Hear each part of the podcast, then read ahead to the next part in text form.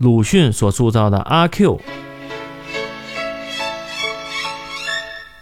鲁迅呢，生于一八八一年，卒于一九三六年，是现代的文学家、思想家。他原名周树人，公元一八八一年九月二十五日出生于浙江绍兴的一个没落的封建家庭里。阿 Q 是鲁迅小说《阿 Q 正传》里的主人公，他是清朝末年江南农村的一个穷短工，没有土地，没有家，甚至连姓什么的权利也没有。